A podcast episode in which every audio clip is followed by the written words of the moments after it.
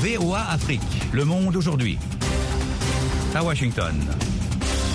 Bonsoir le monde aujourd'hui, bienvenue dans cette édition du vendredi 29 décembre 2023 avec vous Eric Manelakiza. D'abord les titres. Élection en RDC, les résultats partiels de la CENI placent le président sortant Tshisekedi largement en tête, tandis que l'opposition dénonce des irrégularités. Au Mali, la MINUSMA achève son retrait et rétrocède officiellement aux autorités le camp d'Otombouctou. Budget restreint et préoccupations préélectorales, la population sénégalaise appréhende des défaites de fin d'année sous contraintes économiques. On a réduit nos dépenses, nos budgets, nos prévisions pour la fête. À mais tout est cher. Les matières premières sont chères. L'oignon a flambé, le riz a flambé, euh, la viande et même les poulets pour faire la fête, tout a augmenté. Ici aux États-Unis, Times Square se prépare pour le réveillon du Nouvel An. Vous suivrez dans cette édition un aperçu de la préparation de la ville pour ce grand événement. Gaza, l'Afrique du Sud accuse Israël devant la Cour internationale de justice de se livrer à des actes de génocide. Dans 10 minutes, vous suivrez l'économie et les sports, mais d'abord le journal. En RDC, les résultats préliminaires de l'élection présidentielle du 20 décembre sont publiés progressivement, montrant une nette avance du président sortant Félix Tshisekedi. En parallèle, l'opposition dénonce des irrégularités, tandis qu'une mission d'observation des élections dirigée par l'Église catholique et les églises protestantes soulève des questions sur la légalité du processus électoral. Davantage avec Alexandrine Rolognon. Les chefs religieux de la RDC ont souligné de nombreux cas d'irrégularité lors du récent scrutin qui s'est prolongé sur plusieurs jours en raison d'un désordre bureaucratique. Lors d'une conférence de presse dans la capitale Kinshasa, la mission affirme avoir relevé de nombreux cas d'irrégularité susceptibles d'affecter l'intégrité des résultats d'été. La dernière mise à jour de la CENI, jeudi, a montré que le président Tshisekedi devançait largement ses 18 adversaires avec un peu plus de 76% des quelques 12,5 millions de votes dépouillés à ce jour. L'homme d'affaires Moïse Katoumi et l'ancien dirigeant du secteur de l'énergie Martin Fayoulou occupent respectivement les deuxième et troisième places avec près de 17% et plus de 4% des voix. Quelques 44 millions de personnes étaient inscrites sur la liste électorale. La mission de l'ONU au Mali, la MINUSMA, a formellement remis l'un de ses derniers camps à Tombouctou aux autorités de Bamako, marquant ainsi la progression de son retrait final selon les informations de la télévision publique RTM. Nani Tetalani. Au nom des plus hautes autorités de la transition, au nom de la population de la région de Tombouctou et au mien propre, je voudrais dire merci à la MINUSMA pour les efforts accomplis dans le cadre du retour de la paix du vivre ensemble et de la cohésion sociale, a déclaré le gouverneur de la région, Bakoun Kanté, au cours de la cérémonie officielle de rétrocession. Les sites de Gao et Tombouctou de la MINUSMA étaient les derniers camps à ne pas avoir été rétrocédés. Il y était prévu, après le 1er janvier, ce que l'ONU appelle la liquidation de la mission, c'est-à-dire remettre par exemple aux autorités les derniers équipements devant l'être ou mettre fin au contrat existant. Mais la situation sécuritaire dans cette région en proie aux attaques djihadistes a précipité le départ définitif de la MINUSMA à Tombouctou. Faute d'avoir trouvé une solution pour la sécurisation intérieure de la base de la MINUSMA de Tombouctou, il fallait fermer cette base en urgence. Des dispositions ont été prises pour ce faire, a dit une source onusienne, sous couvert de l'anonymat. Le pouvoir de Bamako avait réclamé le départ de la MINUSMA déployée depuis 2013. Le Premier ministre tchadien a annoncé ce vendredi avoir remis sa démission au président Mahamat Idriss Déby, une procédure d'usage suite à la promulgation d'une nouvelle constitution votée par référendum. La Cour suprême du Tchad a définitivement validé jeudi les résultats de ce, de ce référendum consacrant une nouvelle constitution censée ouvrir la voie à des élections fin 2024 après deux ans et demi de régime militaire. Les vols humanitaires de l'ONU au Tchad, au Niger plutôt, pourraient être suspendus dès février faute de financement où 4,3 millions de personnes ont besoin d'aide, ont annoncé l'Organisation internationale et le PAM. Des casquets bleus de l'ONU se sont déployés jeudi dans un village situé dans le nord-ouest de la Centrafrique où 23 civils ont été tués le 21 décembre dans un massacre attribué au groupe armé 3R. Les casquets bleus sont sur place pour sécuriser la zone et permettre l'acheminement et la distribution de l'aide humanitaire aux 3500 habitants du village réfugié en a déclaré Vladimir Monteiro, porte-parole de la MUNISCA. Le président burundais Evariste Ndayishimiye s'est livré ce vendredi à une virulente diatribe contre l'homosexualité. Il s'en est également pris aux pays occidentaux qui affichent régulièrement leur opposition aux violations des droits de cette communauté.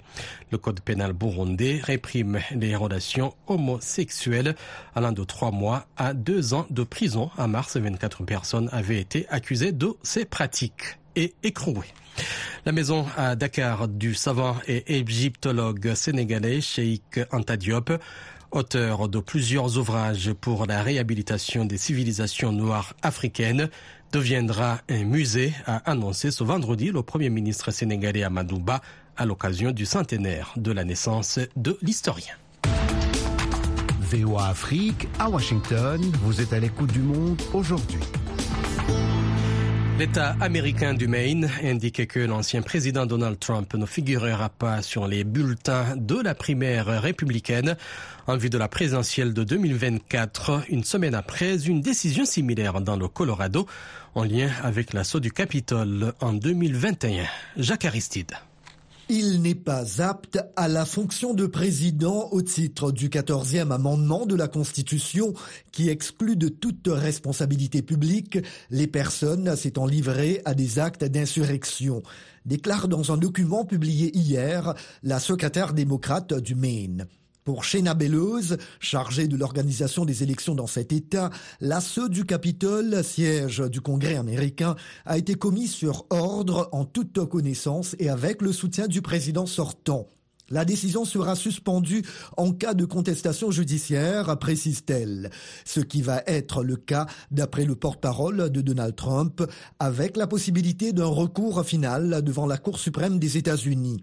Nous assistons en direct à une tentative de vol d'une élection et à la privation du droit de vote de l'électeur américain, a réagi le candidat républicain via son équipe de campagne. La Cour suprême du Colorado a été la première la semaine dernière à déclarer Donald Trump inéligible en lien avec l'assaut du Capitole. En revanche, des procédures similaires ont été rejetées dans les États du Michigan et du Minnesota. L'armée israélienne poursuit ses bombardements massifs dans le sud de la bande de Gaza au moment où une délégation du Hamas se trouve au Caire en Égypte pour discuter d'un projet égyptien visant à mettre un terme à la guerre. John Linden. L'armée israélienne a publié vendredi une nouvelle vidéo montrant des soldats échangeant des coups de feu dans un secteur non précisé de Gaza. Au 84e jour de la guerre, alors que les opérations militaires israéliennes se poursuivent, une délégation du Hamas doit discuter au Caire d'un plan égyptien devant aboutir à un cessez-le-feu. Jeudi soir, des centaines d'Israéliens, juifs et arabes se sont rassemblés à Tel Aviv, brandissant pancartes et banderoles en hébreu et arabe, exhortant à un cessez-le-feu. Doté de trois étapes, le plan égyptien prévoit des trêves renouvelables, des libérations échelonnées d'otages et de prisonniers palestiniens et, à terme, une cessation des hostilités. En attendant une éventuelle avancée dans les pourparlers, les quelques 2,4 millions d'habitants de la bande de Gaza continuent d'être confrontés à une situation humanitaire désastreuse. L'Afrique du Sud accuse Israël devant la Cour internationale de justice de se livrer à des actes de génocide contre le peuple palestinien à Gaza, a annoncé ce vendredi la juridiction, organe judiciaire principal des Nations Unies. Le Royaume-Uni a annoncé ce vendredi l'envoi d'environ 200 missiles anti-aériens à l'Ukraine pour renforcer ses défenses après la vague de frappes russes sur plusieurs villes du pays, appelant ses alliés à redoubler d'efforts pour soutenir militairement Kiev. Le président russe teste les défenses ukrainiennes et la détermination de l'Occident et face à la barbarie russe, le Royaume-Uni reste absolument déterminé à soutenir l'Ukraine, a déclaré le ministre de la Défense. Le président américain, de son côté, a exhorté ce vendredi le Congrès à agir sans euh, plus attendre après ces bombardements massifs. Moscou a lancé donc ce vendredi matin une vaste série de frappes qui ont fait 18 euh, morts et 132 blessés. Le monde aujourd'hui sur VOA et voaafrique.com. Dans votre actualité économique en Afrique et ailleurs, suivez la Minute Éco, présentée ce soir par Nanit Talani. Le programme onusien de la FAO vient de lancer un projet pour soutenir les actions de l'État togolais visant à renforcer le secteur risicole. Le gouvernement de Lomé veut garantir la sécurité alimentaire et nutritionnelle de sa population en tirant parti de la production locale de riz. Les excédents iront aux industries de transformation agricole et à la commercialisation. Actuellement, le Togo ne couvre que 30% de ses besoins en riz. À Djibouti, plus de 727 entreprises ont pu se formaliser grâce au projet clé de la Banque mondiale, financé à 15 millions de dollars. Ce projet de soutien à l'entrepreneuriat des femmes et des jeunes a offert l'accès au financement à plus de 2350 entrepreneurs et plus de 20 startups. Il a également mobilisé plus de 2 millions de dollars d'investissement au profit de plus de 150 PME qui peuvent poursuivre la croissance de leurs entreprises. Terminons par les performances économiques du Kenya qui se sont renforcées en 2023 malgré des défis persistants avec une croissance du PIB passée à environ 5% contre 4,8% en 2022. Cette embellie est attribuée à une croissance modérée dans le secteur des services et à un fort rebond du secteur agricole. Ce dernier a entraîné une amélioration de l'offre alimentaire et contribué à réduire les pressions inflationnistes. Et sans transition, nous passons à votre page des sports avec Yakuba Ouedraogo. Bonsoir Yakuba. Bonsoir Eric, bonsoir à tous. Le Sénégal va défendre son titre à la prochaine Cannes avec une sélection menée par Sadio Mané. Oui, les Lions de la Teranga espèrent conserver leur titre en Côte d'Ivoire avec une ossature évoluant dans le lucratif championnat saoudien mené par leur star Sadio Mané selon la liste publiée par le sélectionneur. Aliou avait exclu par le passé de faire appel à des joueurs évoluant dans ce championnat en raison de la qualité moindre de la compétition par rapport aux championnats européens par exemple. On a montré qu'on était capable de gagner en ayant des joueurs dans les grands championnats européens. Maintenant, à nous de montrer aussi qu'on peut gagner en ayant des joueurs qui jouent en Arabie Saoudite, a affirmé le coach sénégalais lors de la présentation des 27 joueurs retenus pour la Cannes. En plus de Sadio Mané, quatre autres cadres évoluent en Arabie Saoudite, le gardien Edouard Mendy, les défenseurs Khalidou Koulibaly et Abdou Diallo et l'attaquant Habib Diallo. L'Afrique du Sud ira également à la Cannes, mais sans Lyle Foster. L'attaquant de Burnley ne fait pas partie de la liste des Bafana Bafana retenus pour la Cannes malgré son retour à la compétition après des problèmes psychologiques selon la liste dévoilée par la Fédération sud-africaine de football. Lyle Foster, 23 ans, était titulaire mardi lors de la défaite contre Liverpool 0-2, mais l'Afrique du Sud, sous les conseils de l'entraîneur de Burnley, Vincent Company, n'a pas retenu le joueur pour la Cannes. Lebo Motiba est l'autre absent de la liste du Belge Hugo Bruce qui avait mené le Cameroun à la victoire à la Cannes en 2017.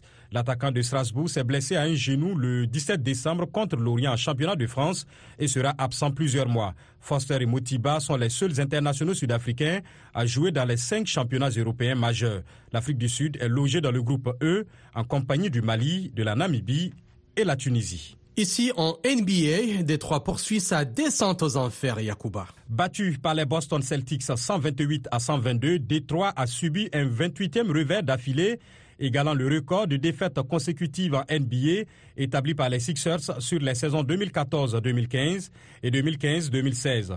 Les Celtics restent premiers à l'Est et toujours invaincus à domicile. Ça va mieux pour San Antonio. Les Spurs de Victor Wambanyama, auteur d'un match d'exception 30 points et 6 rebonds, l'ont emporté 118 à 105 face à Portland. Les Nuggets ont sèchement battu les Memphis Grizzlies 142 à 105 qui ont peiné sans un Jamorant malade.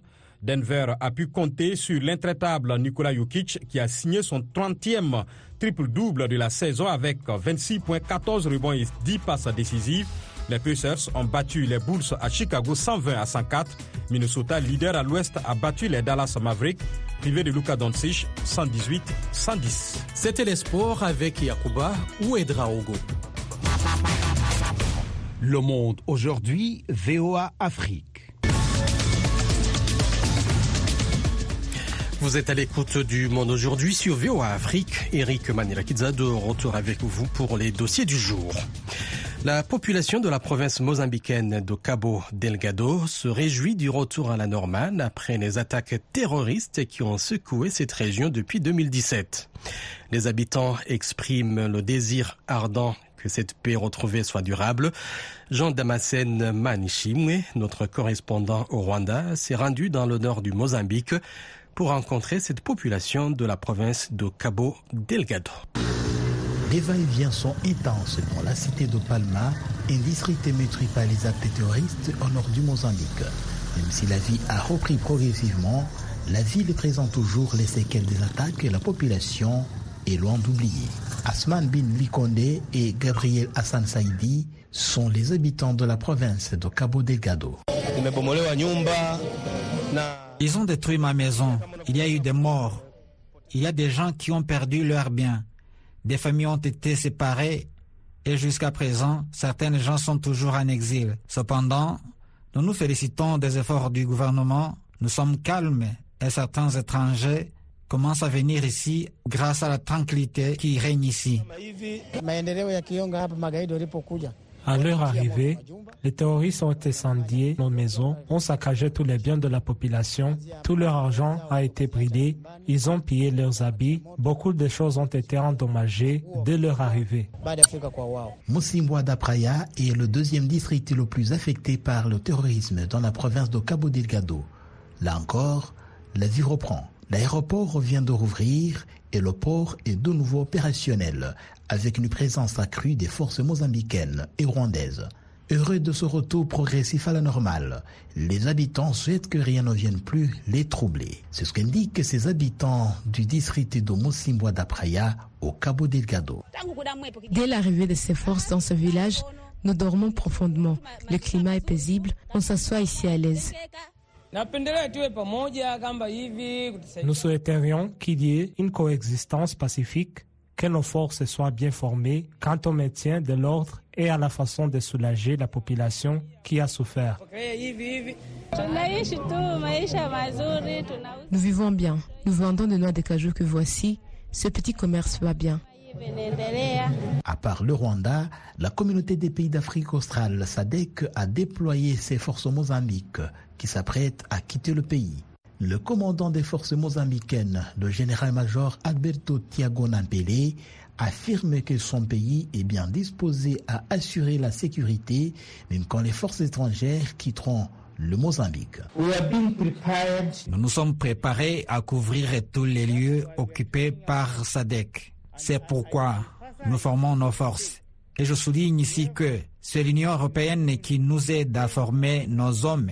Et il y a d'autres pays qui font pareil, ainsi que le Rwanda. Donc nous sommes prêts à occuper l'espace protégé par les forces de SADC. Actuellement, les autorités mozambicaines estiment que plus de 87% de la population est rentrée à Cabo Delgado, une province aux énormes potentialités au bord de l'océan Indien, mais qui a été durement touchée par les attaques terroristes depuis 2017. Jean Damascene Manishimwe, du retour de Cabo Delgado, Mozambique pour VOA Afrique. À Dakar, les fêtes de fin d'année s'annoncent difficiles pour de nombreux foyers confrontés à des budgets restreints en cette période préélectorale. Reportage de Alison Fernandez et Mustapha Dienne sur la réalité financière impactant les célébrations festives dans la capitale sénégalaise. En plein cœur de la capitale sénégalaise, la place de l'indépendance brille de mille feux et de nombreux Sénégalais sont venus profiter des illuminations et de l'ambiance féerique. Mais cette année, bon nombre d'entre eux limiteront les dépenses des fêtes. C'est le cas de Antasek, jeune mère et responsable de sa fratrie. Ce soir, rien que le coût du transport pour venir ici a pesé sur le budget de la famille. On a réduit nos dépenses, nos budgets, nos prévisions pour la fête. À Dakar, mais tout est cher. Les matières premières sont chères. L'oignon a flambé, le riz a flambé, euh, la viande et même les poulets pour faire la fête, tout a, tout a augmenté. Un constat partagé par Mortiane, père de famille et chef d'entreprise. Il estime que le coût de la vie est particulièrement élevé en cette période préélectorale. Actuellement, la vie est tellement rude et c'est plus cher par rapport aux années précédentes. Euh, bon, les dépenses sont, excessivement plus chères. La location est tellement chère, la, vie, c'est normal, parce que c'est partout dans le monde. Fin février se tiendra le premier tour de l'élection présidentielle dans le pays. De nombreux Sénégalais espèrent que celui qui succédera à Macky Sall fera de l'emploi des jeunes un chantier prioritaire. On espère un changement, un président qui est conscient, un président voilà, qui, qui, qui, se, soucie de la jeunesse. De la jeunesse. Parce qu'au Sénégal, la jeunesse est bon, la majorité des gens, c'est la, la, la, jeunesse. Donc il faut se baser, pour, un bon développement, il faut se baser de la jeunesse. Le rôle des politiciens actuellement euh, sur la situation du pays, c'est de mettre des programmes fiables pour aider la jeunesse et la population de la sécurité de la vie, euh, de, location et manque de, travail euh, au, niveau de la jeunesse. Selon certaines études, Dakar est désormais l'une des villes les plus chères d'Afrique de l'Ouest et même du continent.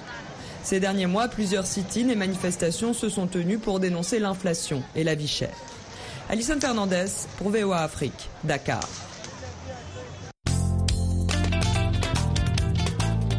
FM 102, c'est VOA Afrique à Dakar au Sénégal, 24 h sur 24.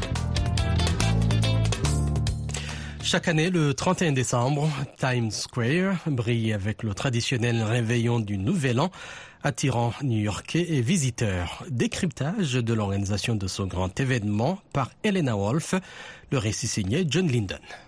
Chaque année, des milliers de personnes se rendent à cette fête de rue du centre de Manhattan pour assister à la tombée de la boule. À New York, 2024 est arrivé en avance, c'est-à-dire les chiffres qui illumineront le ciel nocturne lorsque la boule tombera.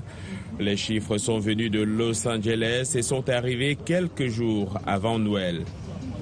Five, four, three, two, one. Happy New Year! Au cours des prochains jours, les gens pourront se rendre à Times Square pour voir les chiffres de près et prendre des photos avec eux avant qu'ils ne soient ici au 25e étage du gratte-ciel One Times Square, juste en dessous de la boule de cristal qui tombera le jour du Nouvel An. Tom Harris fait partie de l'alliance Times Square. Nous faisons tomber la boule à Times Square depuis 1907. Le premier réveillon du Nouvel An à Times Square a eu lieu en 1904, date à laquelle le New York Times s'est installé au One Times Square.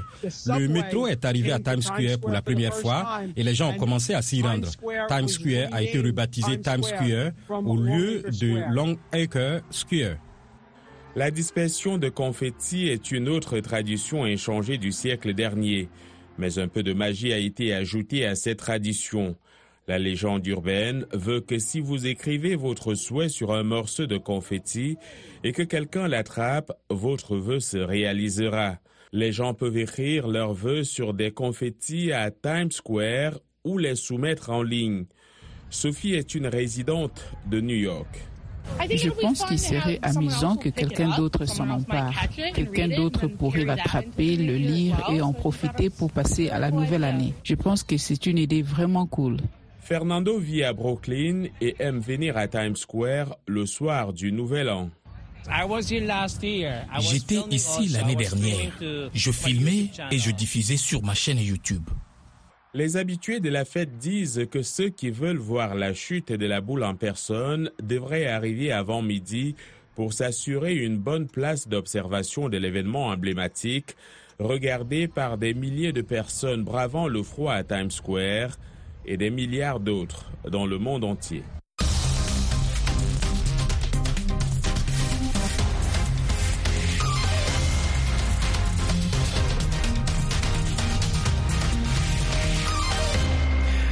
La prochaine Coupe d'Afrique des Nations, la Cannes, en Côte d'Ivoire, prévue du 13 janvier au 11 février, approche rapidement et les pays qualifiés dévoilent leur liste de joueurs retenus pour la compétition, alimentant souvent des débats passionnés. Au Sénégal, le sélectionneur Aliou Sissé avait précédemment déclaré qu'il n'inclurait pas de joueurs évoluant dans le championnat saoudien, mais cette fois-ci, il a fait appel à la plupart de ses cadres qui évoluent dans ce championnat d'Arabie saoudite.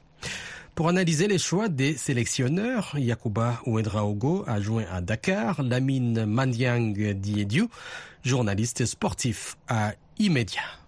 Alucide a récemment dit que son avis a, évolué et qu'il considère que le championnat saoudien est compétitif, d'où la présence d'Edouard Mendy, Khalidou Koulibaly, Sadio Mane ou encore euh, Habib Diallo qui évoluent tous euh, en Arabie Saoudite dans, dans cette liste. La petite surprise, c'est l'arrivée de Sabel Sima, c'est le joueur des, des, Glasgow Rangers. Il n'avait que deux sélections. Et là, il va venir et faire une attaque où Poulaïdia sera indisponible peut-être jusqu'à la fin du, du, premier tour. Il y a des critiques déjà hein, par rapport à la liste uh d'Aliou Cissé, comme quoi il aurait convoqué des joueurs blessés. C'est le cas de Nampalis. Ce n'est pas le seul cas hein, sénégalais isolé. Il y a aussi d'autres listes où on trouve uh-huh. quelques joueurs blessés ou qui sont convalescents. Comment vous expliquez cela? Cette obstination des sélectionneurs à faire appel à ces joueurs qui sont blessés. Et vu du fait qu'on a eu ce, même cas lors de la dernière CAN avec le Sénégal où Ismaël Sarr était blessé, mais le Sénégal ne pouvait compter sur lui qu'à partir des, des quarts de finale. Il a incité la fédération à initier un bras de fer avec Watford et, là, la fédération a finalement eu bien de cause. Et depuis lors, on, voit les sélections qui s'obstinent à, à sélectionner des joueurs blessés, éventuellement pouvoir compter sur eux en pleine compétition. Toutes les équipes veulent essayer cette parce que, par exemple, des joueurs comme Idrissa Gane et Nampalys Mendy sont incertains pour le premier match, mais Alucité a, a, dit en conférence de presse qu'il croit dur comme fer qu'il pourra les récupérer euh, lors de ce premier match contre la Gambie le 15 janvier. Donc. Il y a des listes qui font polémique. En Côte d'Ivoire, c'est l'absence de Wilfried Zaha. Au Cameroun, c'est l'absence de Choupo-Moting. Comment vous comprenez ces choix des différents sélectionneurs? Les deux choix sont difficilement compréhensibles parce que ce sont deux joueurs euh, sont compétitifs avec le club respectif. Le fils est actuellement en train de se refaire une petite santé à, à Galatasaray. Mais on sait que Zaha n'est pas ce joueur qui a fait l'unanimité en, en Côte d'Ivoire. Quand, on regarde l'explication donnée par euh, Jean-Louis Gasset, bon, c'est un peu tiré par des cheveux parce qu'il a beaucoup de joueurs droitiers. Donc, je pense que ça mérite beaucoup cette place dans ce groupe. Je pense que c'est beaucoup plus un problème extra. C'est peut-être la personne de ça qu'il faut se dans le vestiaire. Pour ce qui est de je n'ai pas compris la réaction, l'explication de Rigoberton qui parle d'un jour important, mais il a préféré ne pas faire appel à lui. C'est assez incompréhensible. Quand un jour est important, on, ne peut pas se passer de ces services. Selon vous, quels sont les critères principaux sur lesquels se basent les coachs pour sélectionner les joueurs Le premier critère que les coachs évoquent, c'est la performance. Les coachs veulent toujours euh, faire appel à des joueurs performants, qui ne sont pas en manque de rythme. L'autre aspect qui entre en jeu, c'est la cohésion du groupe. Quand un sélectionneur s'il fait appel à tel joueur, ce, joueur n'aime pas être sur le banc et ça peut taper le moral du groupe. Les sélectionneurs, en général, font abstraction de ce joueur pour ne pas créer un, un précédent dangereux dans le groupe. Si on prend l'exemple du Sénégal, on sait que Mbaïnia n'est pas un joueur qui aime eh, être sur le banc. Et il y a eu quelques problèmes avec Alucide. Alucide n'a plus fait appeler à lui. Et pourtant, Mbaïnia est, est, talentueux et il est actuellement performant à Turquie. Lamine Mandiang Diediu, journaliste sportif chez Imedia.